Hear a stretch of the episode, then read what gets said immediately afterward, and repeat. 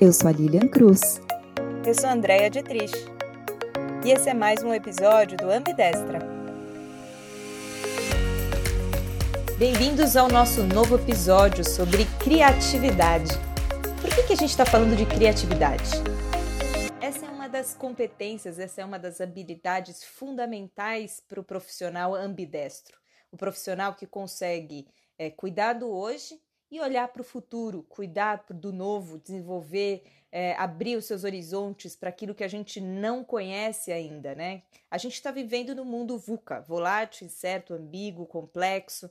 É, a pandemia trouxe isso de uma maneira ainda mais forte para as nossas vidas e daqui para frente esse vai ser o ritmo é, das nossas vidas, né? Em constante transformação, porque as tecnologias exponenciais estão transformando tudo como a gente conhece.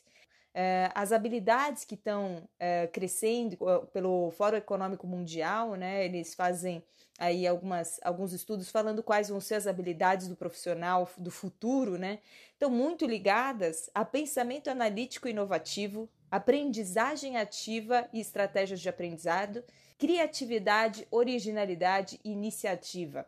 Então a gente fala muito eh, da gente poder trazer de forma equilibrada é, as, essas competências ligadas ao novo, né, como empreendedorismo, autonomia, é, a criatividade, é, e também do outro lado a gente ter disciplina, eficiência, processos, né, para a gente poder escalar e tornar essa criatividade ativa no nosso dia a dia.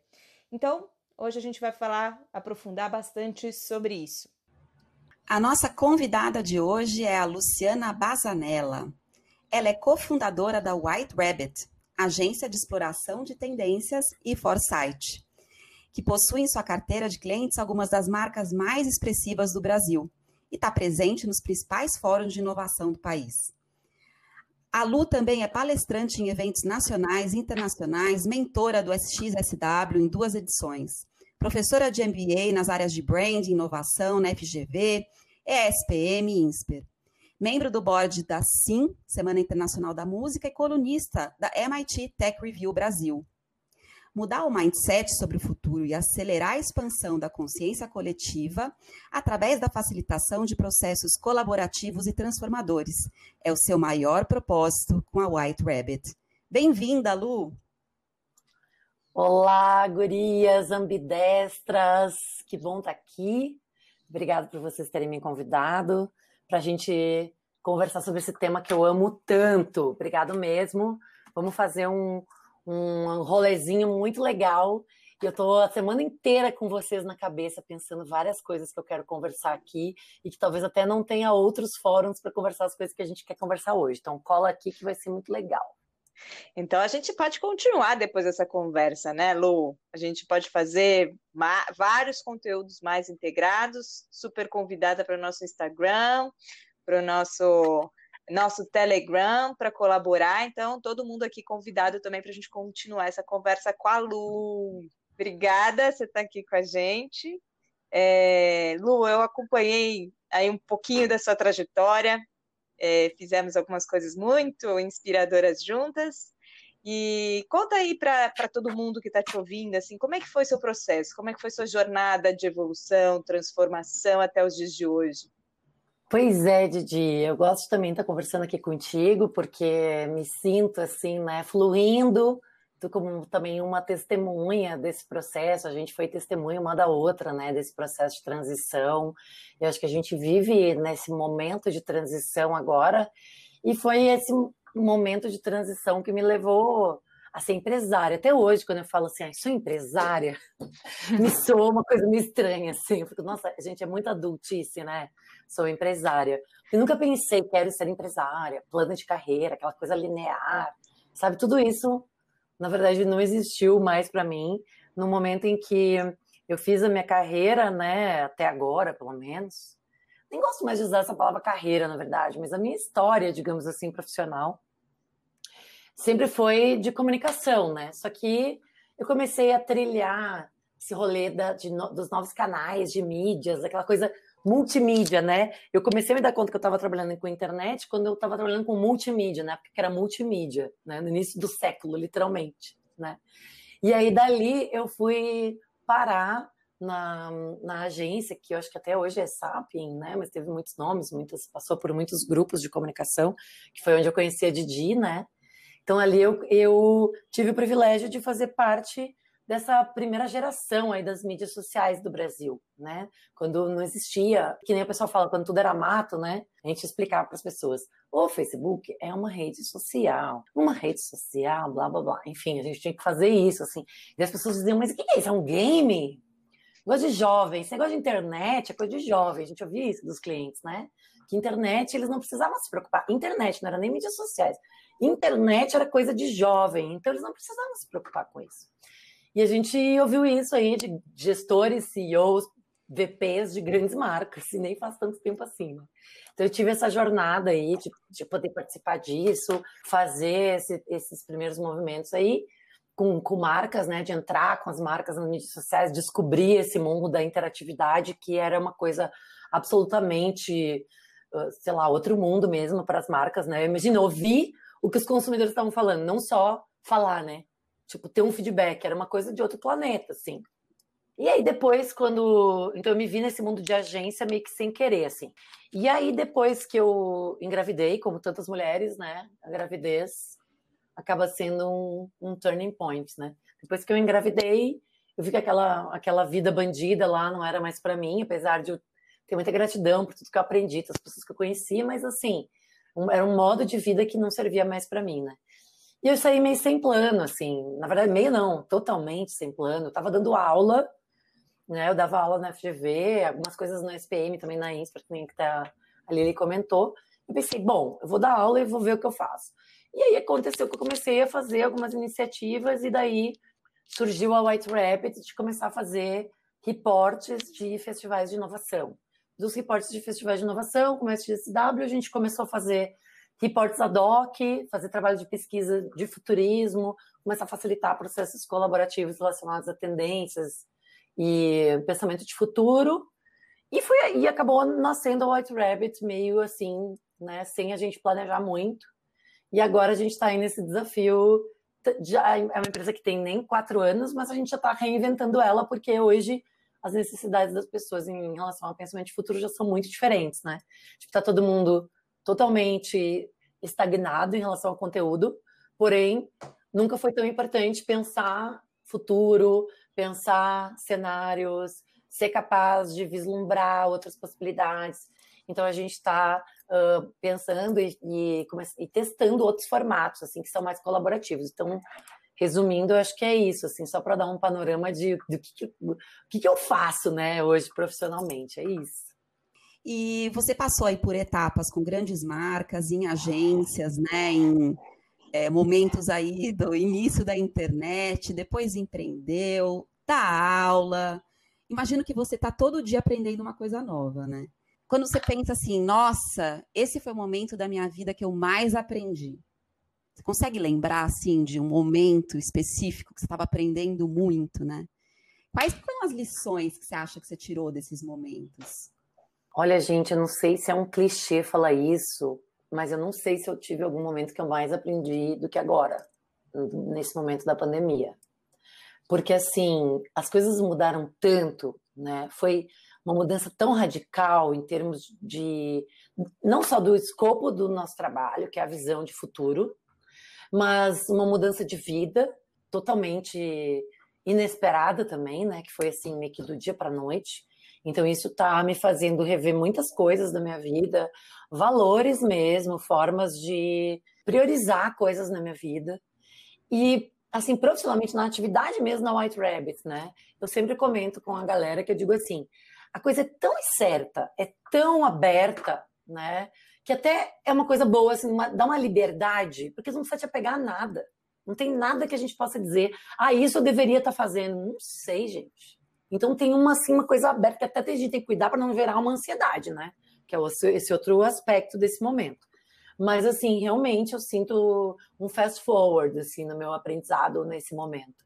Porque nesses cinco meses, eu tive que realmente acelerar muito a minha, minha curva de aprendizado no sentido bem amplo do termo, Eu voltei a fazer curso, gente, porque eu tive outra filha, né? Depois do Miguel, que teve, foi o primeiro que me fez essa transição, eu tive outra, né? Tem a Aurora, que tem um ano e meio. E aí, naquele primeiro ano, a gente fica meio, né? Meio em coma no primeiro ano do bebê, né? Trabalhei muito no ano passado e tal. E esse ano voltei com a história do online, eu voltei a fazer vários cursos. Estou fazendo vários cursos com a história de. Tá? Ontem eu estava aqui fazendo, estou fazendo um curso incrível uh, sobre envisionar futuros, da Futuro Possível, que também é nossa parceira. Aí botei assim, botei as gurias ali, no, eu digo, vou botar vocês aqui do lado da pia. Aí boto o computador ali e fico lavando louça, entendeu? Então é um jeito hoje que eu posso fazer curso. Eu fiz um curso de stand-up, gurias. Fiz um curso de stand-up na Escola da Comédia, que foi assim um aprendizado para mim, tudo durante a pandemia agora, sabe? Desse modelo aí doido que a gente está vivendo, né?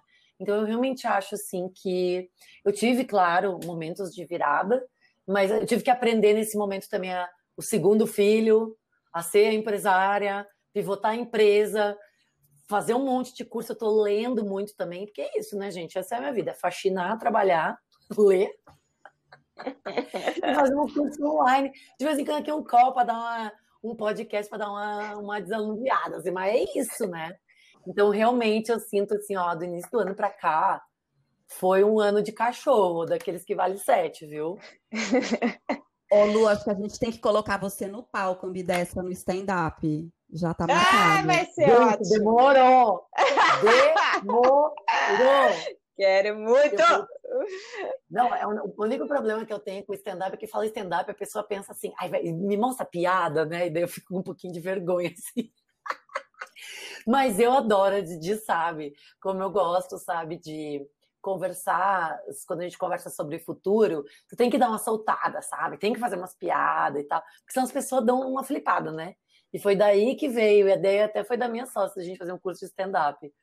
E aí foi um negócio assim, eu não eu pensava que eu ia aprender, sei lá, técnicas para fazer piada, né? Eu, tipo assim, meio que fui com essa expectativa. E na verdade foi uma super jornada de autoconhecimento, porque é um trabalho que o professor, é o Fábio Lins, ele, quem quiser seguir, assim, eu recomendo muito, porque ele é muito legal, ele tem muito repertório, assim. Ele faz um trabalho de tu descobrir a tua voz, né? Qual é a tua voz? Qual é o teu estilo? Sobre o que que tu quer falar? O que que te mobiliza para te falar? Né? Sobre o que que tu vai escrever? Tem que ser sobre algo que te mobiliza. E a gente aqui até falando, assim, a gente vai falar sobre criatividade, ele faz um exercício assim, que tu tem que pensar o que que te mobiliza e o que que te paralisa, né? Pois onde que tu trava, né? Porque certamente ali tem uma questão para tu trabalhar, porque é dali que tu vai criar os teus textos, né, para o teu stand-up. As coisas que te movem e as coisas que te paralisam. Então, olha que, que poderoso, né? Tipo, para a gente aprender mesmo sobre a gente mesmo. Então, foi um, uma jornada incrível, muito legal. A gente fez no nosso primeiro encontro das ambidestras, a gente fez um exercício juntas, que justamente era você encontrar as suas potencialidades, as suas fortalezas e também as suas fraquezas. Uh, o que, que te trava, o que te limita, porque só a partir daí você consegue construir um plano para você reduzir suas interferências, para você usar mais as suas potencialidades, né? Super legal você falar isso.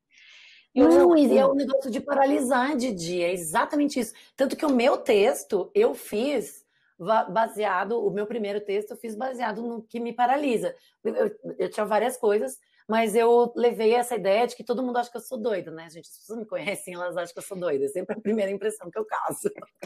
né, Didi? Não me deixa mentir aqui. Vai dizer que quando me conhece, todo mundo fala, nossa, que doida. Então, assim, daí às vezes isso me paralisa, porque eu fico tentando não ser a doida, sabe? Fico tentando não ser a doida. E daí, isso às vezes me paralisa, né? Não, não me deixa ser espontânea, não me deixa eu, eu falar o que eu penso, né? Porque com medo do que as pessoas vão pensar. E aí eu fiz todo um texto falando sobre isso. Do que, que eu achava que era realmente loucura, sabe? E de por que, que eu achava. E claro, me defendendo, né, gente? Porque que eu acho que eu não sou doida, não. Maravilhoso. A gente confia, a gente confia, Lu. Ô Lu, justamente por isso que você está aqui nesse episódio de criatividade e curiosidade. Adoro. Você é a essência disso. Bom, Lu, é, o que a gente queria falar aqui um pouquinho, assim, nessa, nessa sua fase, você falou que você saiu ali da G2, no processo até sem saber muito o que, que você ia fazer, né? Exatamente um roteiro ali de próximos passos bem encaminhados. E tem muita gente passando por um processo de transformação enorme, né? Então, de a gente abriu esse episódio falando sobre as as habilidades do profissional do futuro, quanto isso tem mudado nos últimos anos. A gente teve o nosso episódio falando de autonomia e liberdade, falando dessas, desse, dessa visão de trabalho, né, o trabalho do futuro, que pode ser qualquer lugar, da autonomia, da liberdade, enfim, diversas transformações. Então, eu queria que você falasse um pouquinho, contasse um pouquinho, como é que, como é que surgiu a White Rabbit? Como é que surgiu essa conexão com a Van? Como é que uma sustentou, fortaleceu a outra? O que, que deu certo, o que, que não deu certo? Nem tudo Legal. são rosas, né? São flores. Não, não, claro que não, né? Acho que é bem importante tu falar isso, Didi, porque não é uma coisa de glamorizar, né? A gente não pode glamorizar. Os processos, eles são, inclusive, muitas vezes cansativos e, e requerem muito da gente. Mas, assim, o que, que eu sinto que é o maior aprendizado de todos? Às vezes eu me sinto meio coach, assim, falando, sabe? Tipo, meio. Porque tem umas coisas que são umas obviedades mas é uma obviedade que precisa ser dita, né? Eu realmente acredito que todo mundo tem algo para doar para o mundo. Eu acredito nisso, né? E eu acho que a gente tem um dispositivo muito eficiente de, de nos dizer se a gente está no caminho certo ou não, que é o nosso coração. Né? O nosso coração nos diz quando a gente está sofrendo, não quer fazer algo, mas aí a gente vem com aquela coitadeira, como se diz lá no Rio Grande do Sul. Eu amo essa expressão, gente, todo mundo tinha que usar essa expressão. Olha isso, não é? Às vezes fica numa coitadeira, assim, ah, eu não posso fazer isso, porque ninguém vai pagar, ninguém vai acreditar, ninguém... E é verdade, minha experiência, tá? Não tô falando isso na teoria, assim, respondendo a tua pergunta. A verdade é que quando a gente faz algo que tem uma vibração de verdade, sabe? Eu tô acreditando naquilo. Eu não sei como é que é, como que o universo funciona que aparecem os clientes. Eu não sei, mas foi o que aconteceu com a gente. É um fato. E se vocês forem olhar, tem muitas. Essa, essa historinha, né? Esse roteirinho se repete na história dos empreendedores. Ah, quando eu achei a minha voz, quando eu comecei a fazer algo que eu realmente acreditava, eu fui lá, me joguei. Quantas vezes eu fiquei sem dormir logo depois que eu saí da agência? Eu, eu acho que é por isso que eu, às vezes o filho tem esse papel, porque é uma coisa tão grande, né? Tipo assim, eu tava naquela dúvida, eu não tinha certeza que eu tinha que sair, tá? Mas eu sabia que eu tava infeliz, eu tava naquela, será que eu devo, não sei o quê. Só que eu tive que optar que eu não ia conseguir amamentar mais o Miguel, sabe? Meu filho às vezes vem assim dar essa atravessada na gente e aí a gente acaba se jogando. Mas isso pode ser verdade para qualquer coisa, né? Para qualquer coisa na tua vida que às vezes é uma doença que vem para te mostrar que tu precisa mudar de rumo, né? Às vezes é um problema num relacionamento, enfim. Então eu acho que essas coisas acabam se apresentando. Logo depois que eu saí da agência, eu quebrei o cóccix, gurias. É verdade. E fiquei sem eu trabalhar. quebrei. É horrível, né? Todo mundo só me falava assim: tu vai ter essa dor o resto da vida. E assim, eu fiquei duas, dois meses deitada e eu tinha acabado de pedir demissão, gente. Não tinha, não tinha salário, não tinha nada, sabe? Então ali, assim, eu. eu e quem já, já passou por essa experiência de quebrar o você sabe, assim, não tem como a gente se distrair, não tem como ficar no computador, tu só pode ficar deitada, né? E então, assim, foi, eu me forcei ali a aprender a meditar, a me entregar realmente para o fluxo, a aceitar a situação que eu estava vivendo, a aprender a conviver com o medo, né? Porque eu estava assim, eu, eu, saí da agência em julho, quebrei o cóccix em setembro. E então, assim, tu vê que, como, como tu falou, Didi, não é que, ai, nossa, que lindo, tudo são flores. Só que realmente a gente foi indo, assim, né? Eu tive muita, eu tive muita ajuda. Tipo, imagina que logo depois que eu saí da agência, eu tive uma história assim na minha vida, né, de, de sair de casa muito nova e trabalhar, e vamos lá, não sei o que, sustentar e comprar essas coisas e tal. E daí, quando eu tava às vésperas de ter 40 anos, eu tive que pedir ajuda pro meu pai de grana, que eu nunca tinha mais, sabe, que eu nunca tinha pedido desde os 18 anos e nunca tinha pedido. Eu tive que pedir ajuda, dizer, ah, pai, eu preciso de ajuda aqui, porque não tá dando, mas tipo. Então, assim, que bom, foi lindo ele poder me ajudar, sabe? Ele ficou mega feliz. que eu pedi ajuda para ele, sabe? Orgulhosona, assim. Nunca aceitei nada. Ele ficou mega feliz de poder me ajudar, entendeu? Foi um resgate da minha relação com ele. Então, para vocês verem que, assim, é se entregar, eu acho que é para essa dança da vida mesmo, sabe? Aceitar o que está acontecendo naquele momento e ter coragem, sabe? De coragem de realmente fazer algo que, que a gente acredita que pode fazer diferença, sabe? Não é romantizar isso. É claro que a gente fica assim, é muito legal fazer o que acredita, mas eu também tenho boleto para pagar. Sim, exatamente.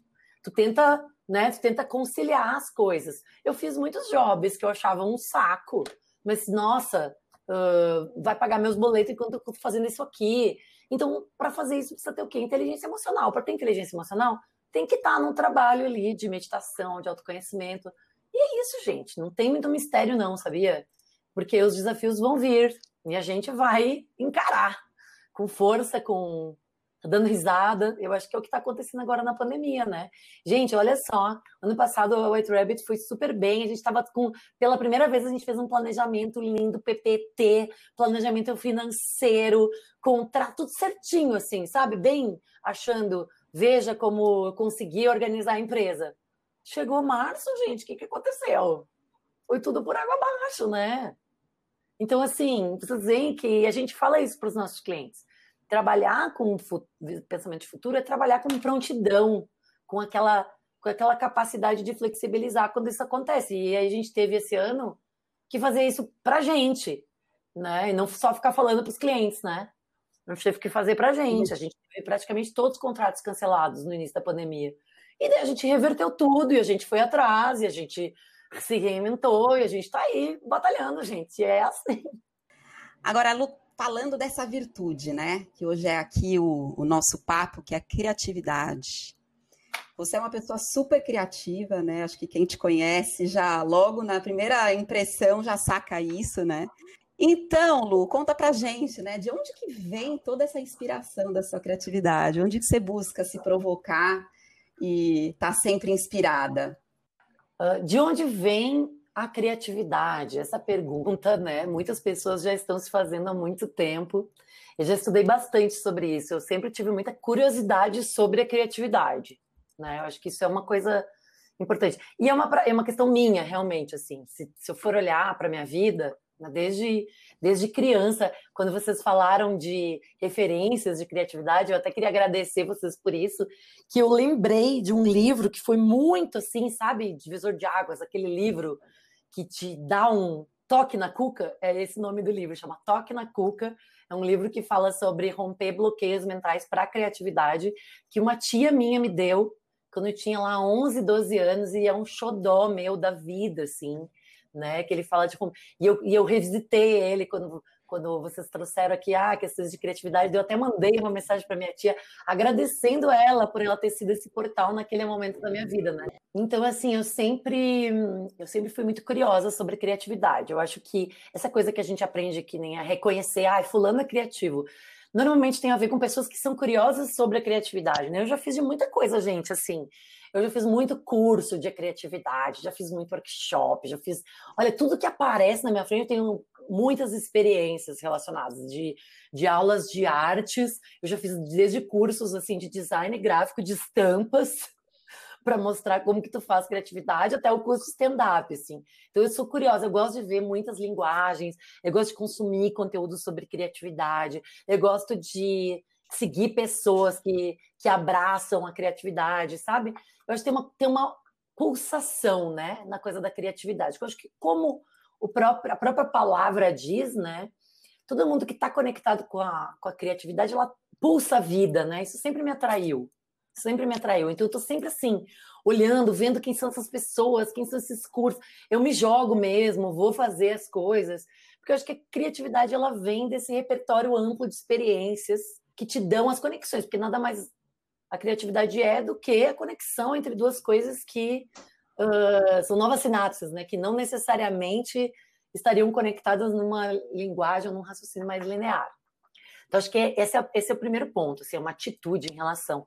Mas eu acho que tem uma coisa importante que a gente precisa sempre falar quando a gente fala de criatividade, que é o seguinte: criatividade não esteve no panteão das principais habilidades do século XX. Não esteve. Nossa educação uh, nunca foi, nunca teve como prioridade a criatividade. Porque a criatividade, ela requer uma espontaneidade que não combina com o nosso sistema de ensino, que não combina com o nosso sistema organizacional, que não combina com o raciocínio linear positivista do progresso, da otimização, da produtividade, que nada mais é do que uma linguagem industrial. Então, e todos nós estamos imersos nesse sistema. Não existe, a gente não, não tem como dizer, ah, eu tô fora, né? Eu tô livre. Uh, eu acho que, aliás, essa é a maior mentira. Isso é que nem o dó que eu tenho quando eu vejo uma mulher que diz, eu não sou feminista, porque não existe machismo. Eu penso, nossa, ela tá tão imersa, né, numa, na, numa, numa estrutura que ela nem consegue ver onde que estão as estruturas de opressão, ela não consegue nem enxergar.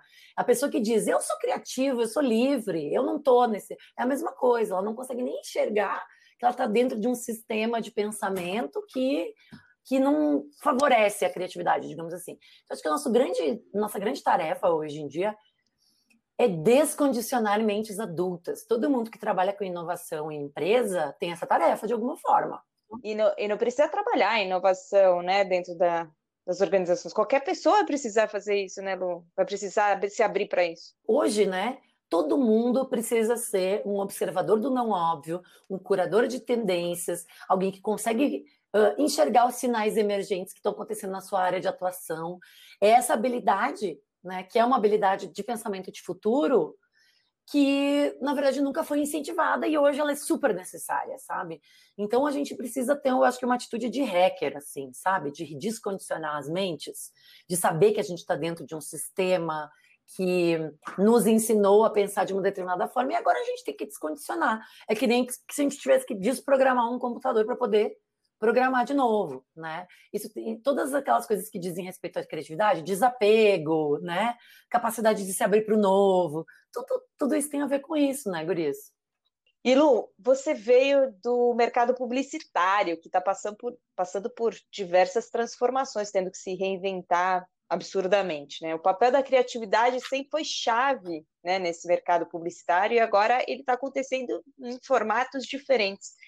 Como é que você vê as marcas, as agências inseridas nesse novo contexto de mundo? Eita, nós! Adoro! Gente, por que, que eu fui fazer publicidade? Porque muitas pessoas com inclinações artísticas slash criativas foram fazer publicidade. Porque na publicidade a gente tinha a oportunidade de lidar né, com todas essas linguagens. Então, quanta, quantos artistas eu estudei né, para poder fazer campanhas né? Quanta, quanta, de quanta arte, quanta criatividade eu me nutri para poder criar campanhas, né? planejar campanhas, enfim. Então, eu acho que tem aí uma massa crítica de pessoas que, que tem muito esse potencial. Qual é a grande questão da publicidade em si? Né? Eu sempre gosto de dizer que a publicidade ela é a arquiteta da Matrix, né? Porque é através das narrativas, é como o Harari fala, né? O Harari do Homo sapiens, Homo Deus, ele diz assim, que a gente vive pelas narrativas, né? Então essa narrativa ocidental que diz assim, que, que é a história do, do ter maior que ser, que o propósito da nossa vida é uh, produzir, né? É conseguir fazer parte de um sistema do, do qual muitas milhões de pessoas são excluídas, mas a gente acha que é isso mesmo. A questão da publicidade é que ela fornece essa parte importantíssima da narrativa, que é a questão da validação da identidade, do propósito, né? Ela manipula os códigos, os signos, para que a gente se sinta confortável com a narrativa do consumo, né? Inclusive com a narrativa do consumo sem muita reflexão, né? Eu acho que essa é a grande crise que a publicidade vive, porque se, se a gente for pensar, é um paradoxo, porque nunca a comunicação foi tão importante. As pessoas nunca se expressaram tanto. Nunca conteúdo foi tão importante. Por que, que a publicidade, então, que teoricamente reúne né, as mentes, as instituições que estão há tanto tempo dominando essa linguagem estética, técnica da mídia, por que, que elas estão em crise? Deveriam estar prosperando, deveriam estar dominando esse momento, porque tem uma crise de propósito. É uma crise de propósito. A crise da publicidade é uma crise de propósito. Tipo, por que, que eu estou aqui gastando uh, bilhões, bilhões, né, para fazer as pessoas consumirem mais, dando um sistema que, que já se provou que tem problemas de premissa, né, que é a questão do crescimento infinito, né? A pandemia veio trazer isso. Hoje a gente tem instituições como Financial Times, por exemplo, que se, ou Davos, questionando a questão da premissa do, do crescimento infinito. Então não é mais papo de esquerda ou direita. É um papo de um modelo que se esgotou e que ele, na verdade, ele tem um problema de premissa. A gente não vive num, num planeta de recursos infinitos. Então, por que, que a publicidade existe? Ah, para ficar me incitando, né, interrompendo as coisas que eu estou vendo para me, me impactar com uma mensagem né, que me diz que eu preciso de tal coisa, porque daí eu vou ser mais feliz, né? Daí eu vou ser mais isso, mais aquilo. Por que, que todas as, as questões, as manifestações contra a publicidade, quando se fala de representatividade, questões de gênero, raça, tudo isso, por quê? Porque além dessa crise de propósito, ainda tem essa crise de execução, onde a gente diz assim, pô, então tu tá, tá investindo bilhões, né, para uh, continuar perpetuando uma narrativa de invisibilidade, por exemplo, de uma narrativa única, né, que prejudica tantas pessoas, que gera sofrimento em tantas pessoas, né? E aí tu vai ver vários movimentos que vão desde o movimento do corpo livre, por exemplo, até os movimentos relacionados à visibilidade racial. Então, eu sei que essa não é a nossa pauta, mas só para a gente voltar, então, acho que essa é a crise da publicidade. Só que se a gente conseguir redirecionar o potencial criativo de todas as pessoas, de todas as agências, sabe, para um outro propósito, que é a gente comunicar né? Comunicar com as pessoas, se relacionar, fomentar comunidades. E é isso, gente, que eu acredito, realmente eu acredito, tá? Eu não tô falando isso assim porque, enfim, uh, papinho de palestra. Eu realmente acredito que as marcas podem ser vetores de transformação da sociedade. A gente viu algumas, alguns exemplos disso agora, né? Quando as marcas, quando a, quando a Coca-Cola diz assim, eu vou parar de investir em publicidade e eu vou pegar essa grana e vou ajudar as comunidades. Primeiro que as pessoas começam a se ligar, né? A, Coca-Cola diz assim: vou, vou, deixar de investir 120 milhões. As pessoas dizem assim: a Coca-Cola investia 120 milhões? E tu pensa assim: eu não tenho aqui dinheiro para EPI, eu não tenho dinheiro para me comunicar, eu tô com problema de fake news. E tu tem uma marca investindo desse nível, né, de grana, para quê mesmo? Ah, para fazer comercial na TV, entende? Então, o que, que eu sinto, assim, que realmente precisa, a gente precisa pegar esse canhão de criatividade de todas as pessoas, algumas das pessoas mais criativas que eu conheço. Eu conheci em agência, conheci em produtora de vídeo, né? Eu conheci gerenciando comunidades. Direcionar para outros propósitos que podem sim ser feitos por marcas, inclusive. Só que eu acho que a gente precisa ser criativo o suficiente para não depender mais de formatos que foram criados nos anos 60, gente. Tipo assim, propaganda interruptiva foi criada nos anos 60, antes de de internet. Então, será que a gente não pode pensar outras coisas, gente? Será? Não é possível que a gente seja tão pouco criativo, né? Só que para isso precisa desapegar, precisa mudar modelo de negócio, precisa pivotar, precisa parar de chamar departamento de criação, de criação dentro das agências, que isso é muito ridículo, gente, pelo amor de Deus. Todo mundo sabe que, que em agência pega mal ter ideia, quem não é da criação não pode ter ideia, gente. Eu conheci alguns poucos diretores de criação que aceitavam ideia de planejamento. Então, para não dizer que é todo mundo, né? Eu tive pessoas assim, nossa, fulano, ele é super legal, ele aceita a gente dar ideia. Ai, gente, pelo amor de Deus, hoje a gente está falando de, de, criatividade de uma maneira horizontal, cocriação, colaboração, né? Só que tu ainda tem grandes estruturas que estão ainda lá no modelo Mad Men, gente, é um modelo de 60 anos, já caducou, ó. Não foi agora que caducou, faz muito tempo. Né? Então, assim, quem que está tendo coragem de se reinventar? Infelizmente, eu também não vejo muita gente rompendo paradigma real, assim, para eu gostaria, sabe, de libertar o poder criativo dessas pessoas que estão lá fazendo banner. Sério mesmo. Imagina o que a gente poderia fazer, gente. Pessoas incríveis que eu conheço, criativas, que têm um monte de ideia, referência, têm capacidade de execução e estão lá fazendo campanha de banner que, que a gente faz? Eu até aceito ideias, gente. Vamos lançar uma campanha, nós? é poder criativo dos publicitários. Uhul! Adorei! Abaixa o banner publicitário. Fora, gente! Deu!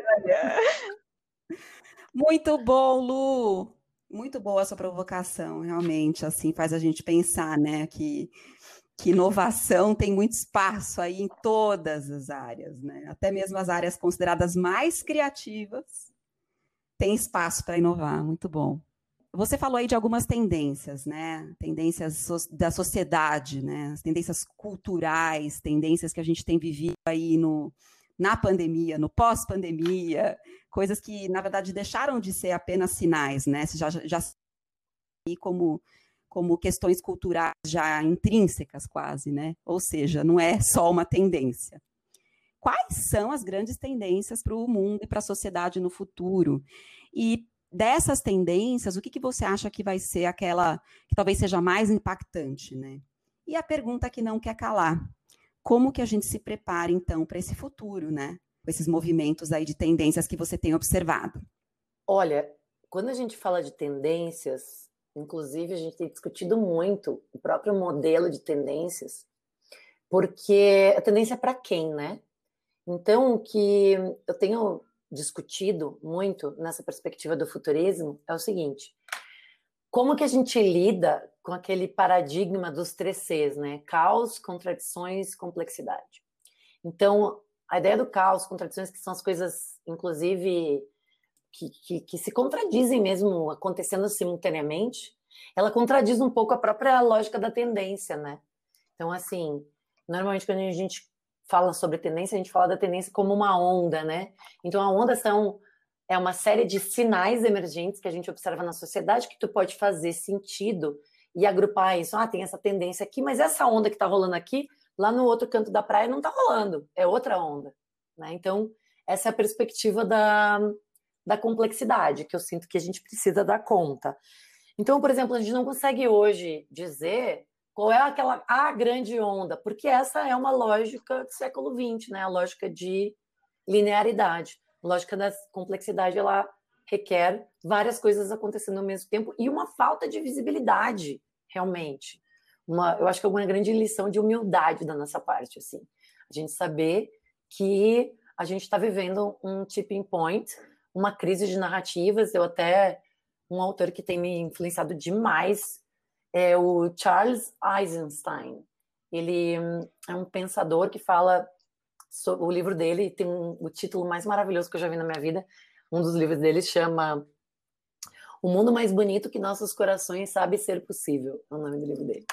E aí ele tem uma ideia, ele, ele defende essa ideia de que a gente viveu uma história, uma grande narrativa, é a mesma lógica do Harari, e essa grande narrativa ele chama de a, a história da separação, onde a gente se entendeu como seres separados, o universo e a natureza não têm inteligência, a gente precisa fragmentar para conquistar, né? É isso que está por trás da lógica como a gente educa nossas crianças, eu fragmento em disciplinas, né? É isso que está por trás da lógica das empresas, eu fragmento em departamentos, né?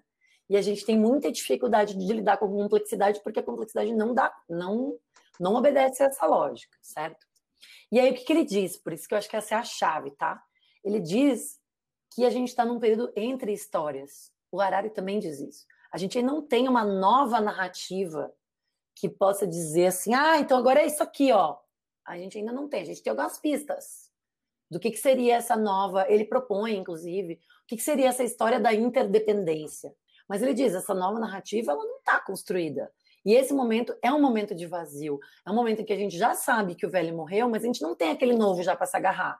E é por isso que as pessoas estão doentes, estão deprimidas, estão ansiosas, né? Por isso que a gente vive essa epidemia, né, já identificada pelo OMS, de saúde mental.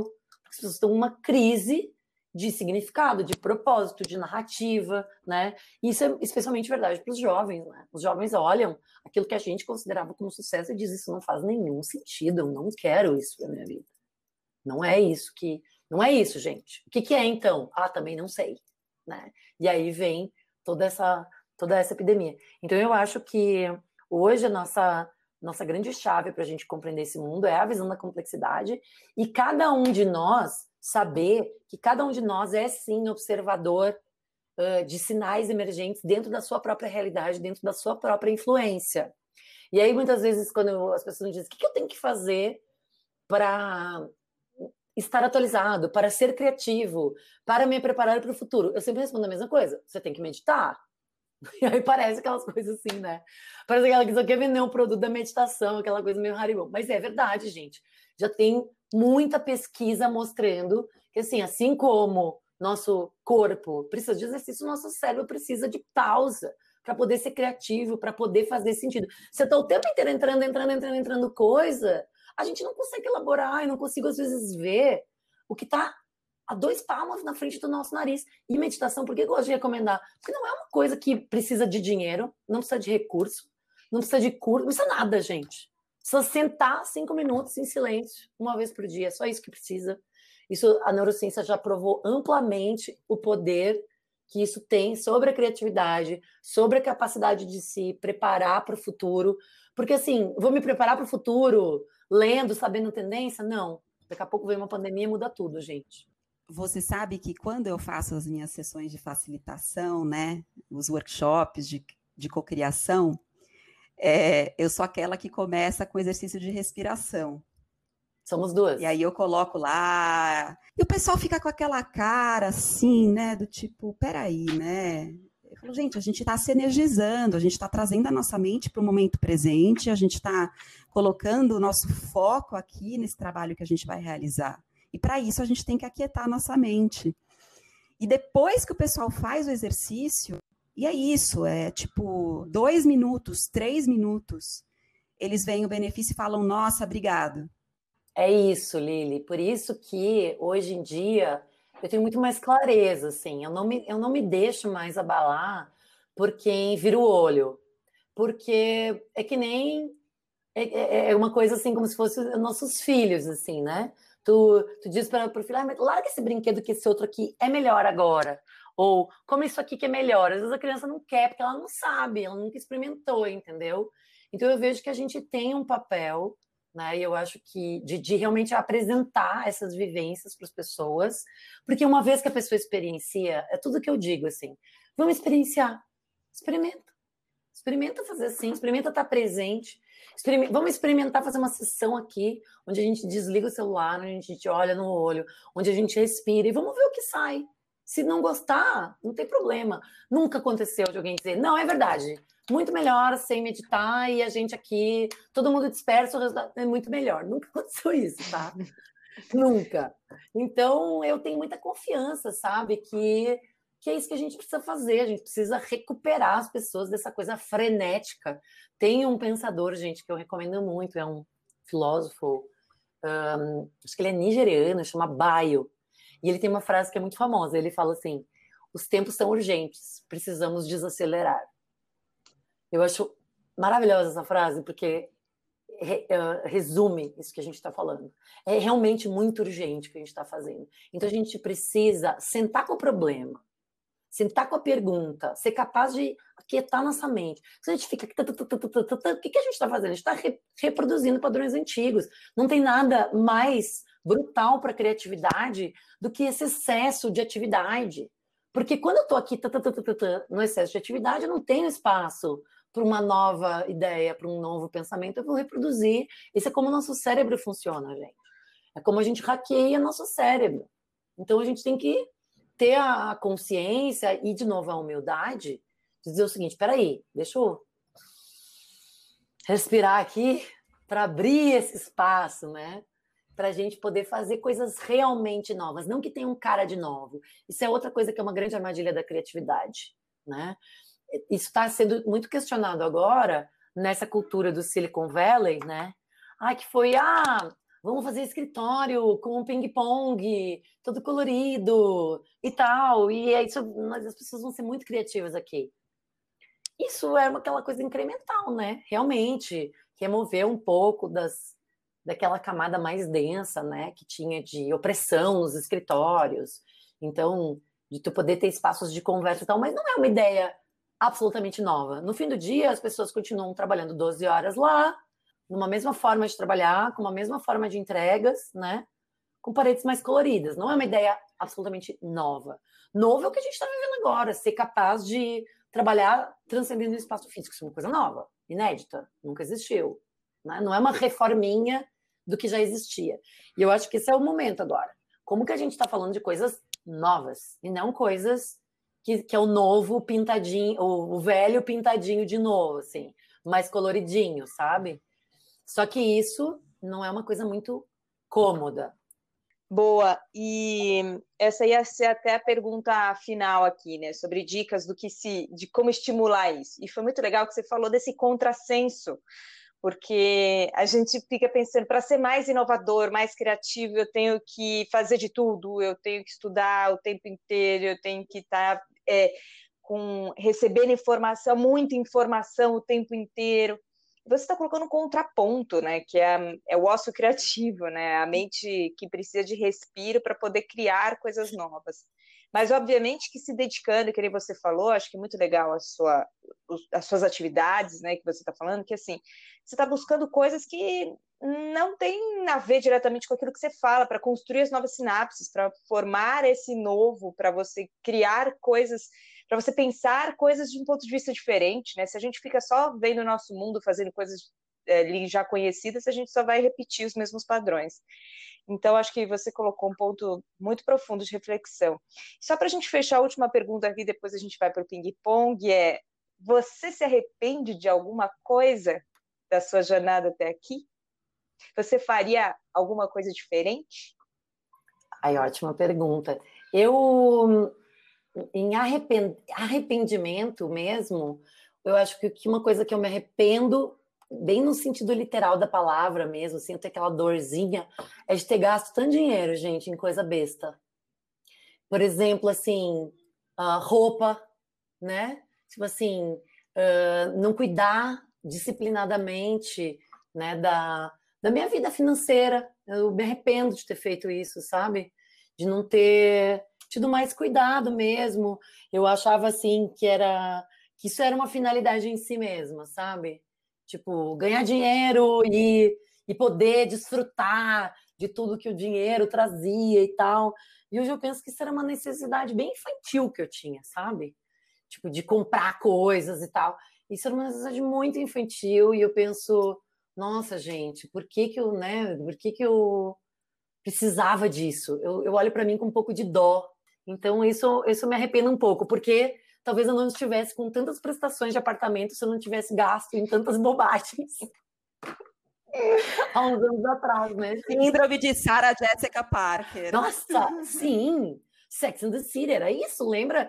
Tem um episódio do Sex and the City que ela abre o, o closet dela e ela se dá conta que se ela tivesse gasto dinheiro, ela faz a conta dos, dos Manolo Blahnik que ela tem e que ela poderia comprar o apartamento dela se ela não tivesse comprado aquele monte de sapato. é meio isso também. Muito bom, bora para o ping-pong, Lu. Bora. É, bom, essa aqui a gente já até sabe a resposta, mas vamos ouvir diretamente de você. Sua principal virtude. Nossa, qual é a resposta? Qual é a resposta? Qual é a resposta? Qual é a resposta? A res... Eu acho que eu acho que eu vou dizer que eu sou doida. É isso aí, gente. Acho que essa é a minha principal virtude. É aquela história de quem é que. Quem disse que tu tem que ser que ser adaptado né, a um sistema que não funciona significa exceção? Não, eu quero ser doida mesmo, gente. Eu sempre atraí pessoas mais doidinhas na minha vida, considero isso uma benção. A sua definição de disciplina. Excelente. Um, vou, vou citar aqui um poeta da minha adolescência que diz: Renato Russo diz: disciplina é liberdade. Quando a gente se disciplina, agora eu vou fazer isso, por exemplo, eu vou meditar todo dia, eu vou e eu me coloco, para mim, eu me liberto assim, eu me sinto livre. Eu realmente vivo isso, não é uma teoria assim. Quando, em épocas da minha vida que eu tô indisciplinada, eu me sinto presa, eu me sinto caótica, eu me sinto sem energia. Quando eu consigo me disciplinar, fazer as coisas que eu quero, eu me sinto muito mais livre, eu me sinto muito mais aberta e muito mais criativa, inclusive. O que te faz acordar todos os dias, Lu? Ai, gente, eu sou aquelas pessoas irritantes, morning person, sabe? Então, assim, eu, eu acordo todos os dias porque realmente todos os dias eu acordo e penso, bora time, mais um dia. Eu sou essas pessoas. muito irritante, nossa, eu não gosto disso. Mas eu sou, assim, eu sou animada. Tipo, eu gosto de viver. Eu gosto, eu acho uma magia. Eu acho que talvez se eu fosse responder em uma frase, que me faz acordar todos os dias. Eu sinto que a vida é uma magia. Ela tem uma magia. Sabe? Essa coisa da incerteza, inclusive. Entender a linguagem da vida, do universo, né? Que conversa com a gente o tempo inteiro. É isso que me motiva. Pensei grande quando? Ai, nossa, gente, essa é, é muito difícil, hein? Eu pensei grande quando, no início da pandemia, eu me dei o direito de não flipar, não me desesperar. Eu pensei assim: isso é uma fase, é uma transição. Me dei o direito de pensar para frente mesmo, né? Pensar assim, de, da sabedoria até eu um texto que me impactou muito no início da pandemia foi um texto que falava sobre uma pessoa que tinha nascido em 1910 e tinha vivido o século XX inteiro, né? O que essa pessoa passou? Ela passou por duas guerras, ela passou pela, pela, pelo início da mídia, ela passou por início da Revolução Industrial, essas pessoas passaram por tudo isso, sabe? Eu pensei nos meus ancestrais, né? Que eu sou descendente de italianos, dos dois lados, pai e mãe. Imagina essas pessoas, né, que vieram naquela miséria, viveram anos naquilo. Eu pensei assim, eu não vou flipar agora, eu vou ficar firme pelos meus filhos, eu vou ficar firme, eu vou respirar, eu vou fazer o que tem que fazer, vou ver um dia de cada vez, porque vai passar. E eu acho que nesse momento eu consegui pensar grande. Uma mulher inspiradora. Jamila Ribeiro, não sei se vocês já tiveram a oportunidade de ler os livros dela, feminismos plurais, lugar de fala, o Diário Antirracista, né? Eu li o Diário Antirracista assim, ó, numa tascada, sabe? Por quê? Porque ela é capaz de trazer uma linguagem tão acessível para um tema tão denso, com tanta violência, que é a questão do racismo. Olha o que essa mulher está representando. Eu não estou atualizada agora, né? Mas eu sei que ela está liderando né, a lista dos mais vendidos há muito tempo. E é uma coisa incrível que ela faz, assim. E como ela se expõe, e a, e a coerência, sabe? Ela tem, ela tem substância, essa mulher. Jamila Ribeiro, olha, eu reverencio. É, e se você fosse conversar com a Lu de 5, 10 anos atrás, o que, que você falaria para ela? Ah, uma coisa eu já falei, né? Eu falaria, para de gastar tanto dinheiro. Que bobagem. Isso eu falaria. Mas eu também falaria que, que é mentira aquilo que, que a gente, aquela voz que tem na nossa cabeça, que a nossa vida vale menos depois dos 40, sabe? Porque eu, eu, pelo menos, tinha essa voz dentro da minha cabeça, que é a voz que fala muito, né? Principalmente para as mulheres, né? De que a juventude é que vale, então eu tenho que fazer tudo na juventude. Eu tinha essa pressa, sabe? Que eu tinha que fazer tudo ao mesmo tempo, meu Deus, uma gana. Assim, porque, né, gente, depois virou ali o cabo da boa esperança e já era, né? Eu tinha essa voz gritando dentro da minha cabeça. Não é que ela sussurrava isso na minha cabeça, ela gritava isso na minha cabeça. E eu diria: essa voz está mentindo para ti. Isso não é verdade. Eu hoje me sinto assim muito mais consciente, criativa, sabe, produtiva, capaz de influenciar coisas. Que esse pensamento vem na nossa cabeça, precisa emagrecer, precisa não sei o que, arruga. Nossa, gente, a gente precisa se libertar disso. Isso é energia vital, nossa, que está sendo consumida e que pode ser utilizada para criar coisas grandes. Se a gente disser para essa voz assim, cala a boca, isso que tu está falando não é verdade. Isso que eu diria para essa minha voz interna, que ainda fala dentro da minha cabeça. Ainda fala, não é que ela está lá ainda. Mas hoje em dia eu já consigo virar para ela e dizer: Antes eu achava que essa voz era a minha voz, eu confundia essa voz com a minha própria voz. Eu achava que era eu que estava dizendo para mim mesma, né? Que eu tinha que fazer tudo logo, né? Enquanto eu era jovem. E, gente, ah, eu sou jovem, gente. Nós vamos viver até 100 anos, não cheguei nem na metade ainda. Isso aí.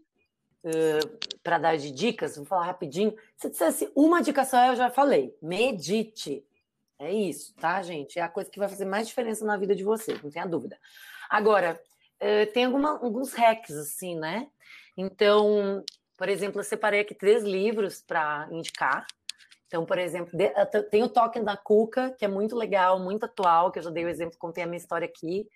Mas tem um livro que bomba na minha bolha, que é O Caminho do Artista, que também propõe exercícios para liberar essa voz da criatividade, é muito legal. Tem o Roube como um artista, que eu acho que, que eu volta e meia retomo ele.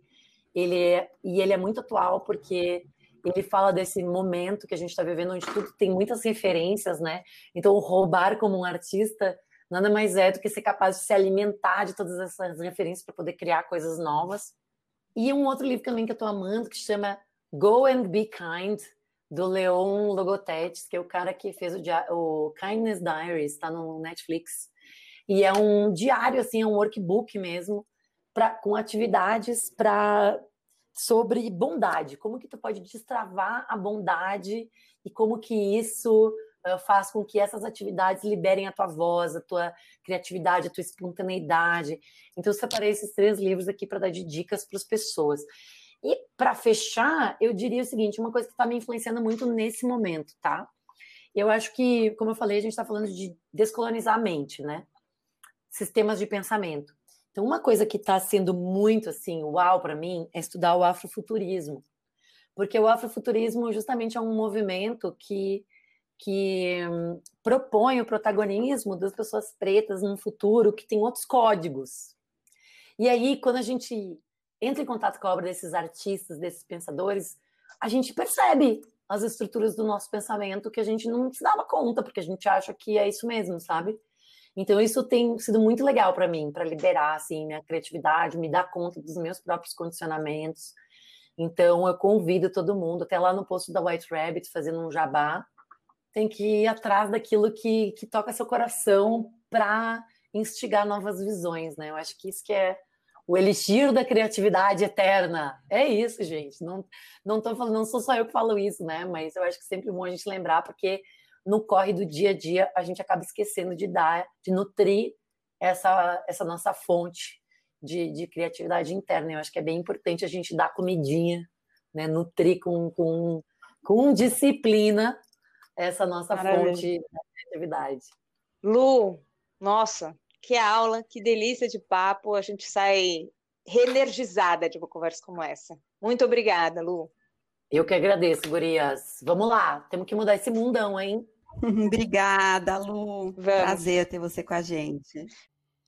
Muito bem. Então, vamos deixar aqui algumas dicas, né, para a gente aplicar é, um exercício de criatividade aí para nossa semana e também para nossa vida, né? Porque afinal a criatividade vai ser a terceira habilidade mais necessária nos negócios e nas empresas. Na contramão disso, né, tem alguns estudos aí que mostram que a capacidade criativa do mundo está diminuindo nas últimas décadas, né? E que, numa pesquisa também realizada nos Estados Unidos, é, foi constatado que 98% das crianças de 5 anos é, testam como altamente criativas enquanto só 2% dos adultos têm esse resultado. Então, o que, que, acontece? Na verdade, não é que a gente perde a nossa criatividade, né? A gente vai aprendendo hábitos, a gente vai adquirindo comportamentos que impedem que essa criatividade se manifeste. Então, uma dica de lição de casa que a gente deixa aí é o modelo 70-20-10. O modelo 70-20-10, o Google aplicou desde o início dos anos 2000, né, ali no comecinho da empresa e são números que representam investimento de tempo, dinheiro e esforço nas iniciativas do negócio. Então, 70% dos projetos são dedicados ao negócio principal. 20% dos projetos têm relação com o negócio principal, mas é o foco né, na melhoria daquilo que, que já se faz. E 10% dos projetos não tem relação nenhuma com o negócio principal deles. Então, a dica que a gente deixa de lição de casa aí é você tentar montar seu planejamento semanal, né? separando o seu tempo no 70, 20, 10. Então, assim, deixa 10% do seu tempo disponível para você viver coisas completamente novas, né? 20% para melhorar o que você já faz. E aí o restante aí com foco na manutenção do seu negócio ou do seu trabalho, né? E também avalie aí o que, que são as interferências que você tem no seu dia a dia, ou seja, como que você pode liberar tempo aí para fazer o 20%, 10%, né, em, em coisas não relacionadas para você poder trabalhar criativamente e inovar. É, nos 10% também, além de você colocar ali coisas né, completamente novas, é você estar tá em contato com fontes de inspiração, você separar aí 10% do seu tempo todos os dias para leituras, né? Para você poder é, de repente tem uma assinatura de uma newsletter que você curte, ou talvez você ouvir aquele podcast, assistir aquele TED Talk, né? Todos esses conteúdos incríveis que estão disponíveis, ou fazer um curso, né? Talvez não relacionado ao seu negócio principal, como a Lu falou aí no nosso podcast de hoje. E até a próxima!